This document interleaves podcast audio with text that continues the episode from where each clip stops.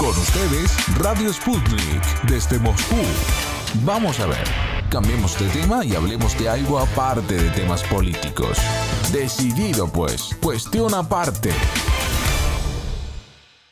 Un concierto en Rusia ofrecido por el grupo español Vicio ha sido una gran experiencia de las más inéditas para esta banda de fama mundial, según comentaron los músicos en una entrevista con Sputnik. Nuestro compañero Víctor Ternovsky ofrece más detalles. Saludos Víctor. El único concierto de Dvicio en Moscú que se llevó a cabo el 19 de febrero tuvo una excelente acogida entre sus fans rusos, donde algunas de alrededor de 2.000 personas acudieron a la capital desde ciudades como Vladivostok, en el lejano oriente ruso, es decir, recorriendo casi 10.000 kilómetros. Un hecho que volvió a verificar la popularidad internacional de Dvicio, donde nosotros tuvimos la suerte de conversar con los músicos. La primera pregunta que quería hacerles, ¿no? Es que entre la gente que les está siguiendo, que les está mirando, que les está admirando, obviamente que también hay músicos, hay grupos jóvenes que también se hacen la pregunta de cómo destacar. También queremos, digamos, estar en este limbo, ¿no?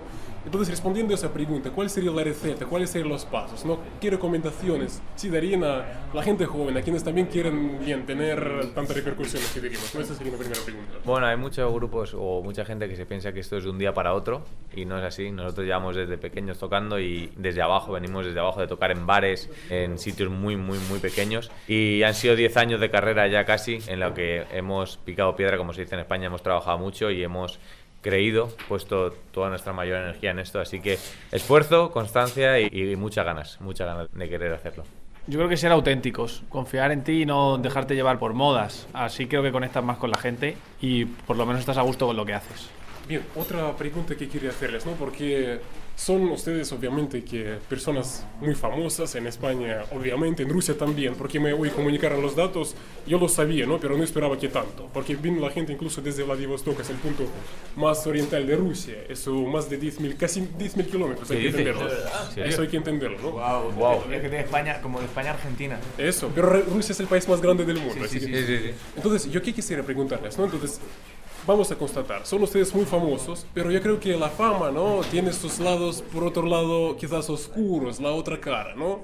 Yo quisiera preguntar sobre eso. ¿Cuáles serían eh, los efectos quizás incómodos que tiene eso estar tan famosos? Esa sería mi pregunta, si podrían responder a eso. Bueno, la verdad que, que vivimos bastante tranquilos y tratamos de dedicarnos a lo que hacemos, a la música, sabiendo que tampoco hacemos nada espectacular. Hay gente que hace cosas mucho más increíbles en la vida y tenemos la suerte de poder vivir de lo que nos gusta, de hacer música, de, conectar a través de nuestras emociones con las emociones de otras personas. Y eso solamente es algo positivo, así que agradecer, tener en cuenta que, que a través de las canciones mucha gente siente, entonces hay que tener dedicación y cuidado por la profesión, pero lo llevamos bastante tranquilos, o sea, no estamos tampoco en tiempos de... A lo mejor en otros tiempos había un mayor desconocimiento también del mundo de las drogas y había como etapas muy oscuras, pero creo que en nuestra generación ya somos muy conscientes de prácticamente de todo y creo que se ha vuelto una profesión bastante más sana que antiguamente. Entonces disfrutamos mucho lo que hacemos, es un trabajo que hay que dedicarle mucho, mucho tiempo y no tiene horarios.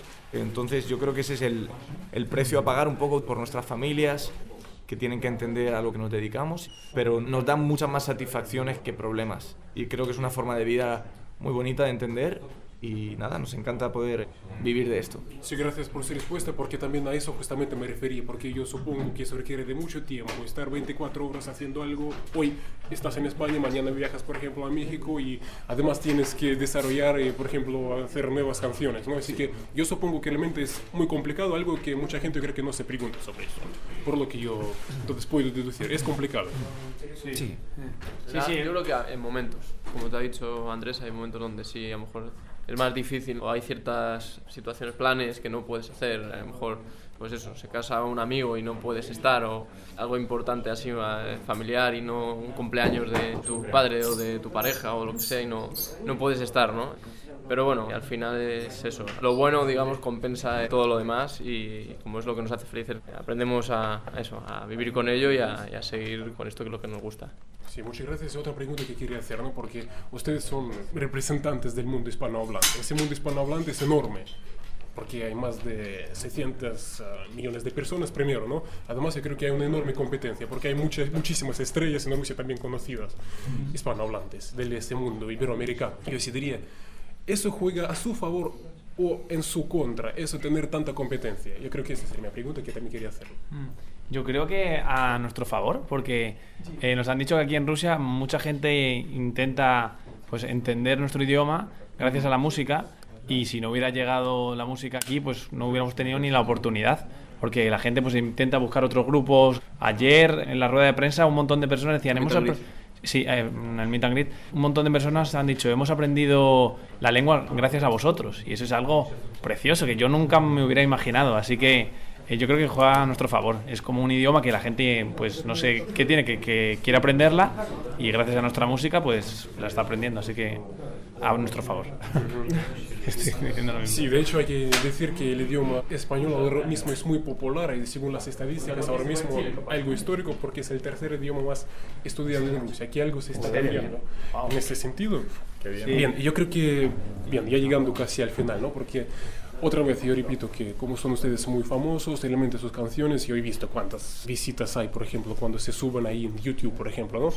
Y me recuerdan las palabras de un famoso presentador nuestro ruso, bien, es una persona muy aquí conocida y refiriéndose al caso del grupo Beatles, él se preguntaba, ¿cómo es posible? Los chicos ni siquiera tenían 20 años, pero escribieron, la canción mencionaba Blackbirds. Es muy interesante. Bien, ¿Por qué lo mencioné? ¿Qué pregunta quería hacerles? ¿no?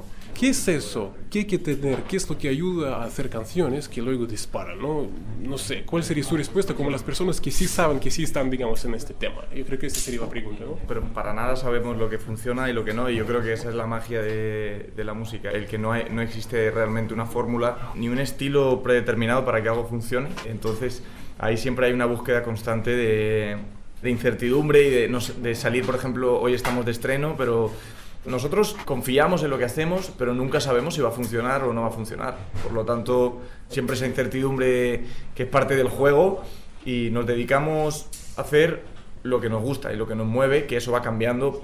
Si escuchas nuestro primer disco y escuchas este disco que saldrá ahora, ha cambiado y ha evolucionado bastante, pero nos representa muchísimo en este momento, en 2022, o sea, nuestro presente a través de la música. Pero no hay una fórmula y definitivamente no sabemos qué es lo que va a funcionar.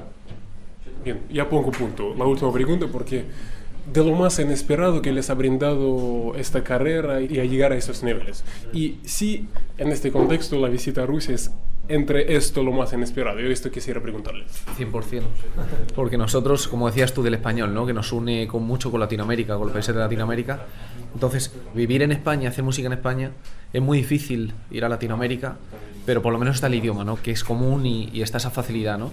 Pero Rusia, que es un idioma tan diferente al español, o sea, nunca nos imaginamos que podríamos venir a Rusia a hacer un concierto. Entonces sí que es una, una de las cosas. Sí, sí, sí. Tanto Tailandia como Rusia ha sido las cosas más inesperadas de nuestra carrera. Sí, bien, entonces realmente muchísimas gracias. gracias.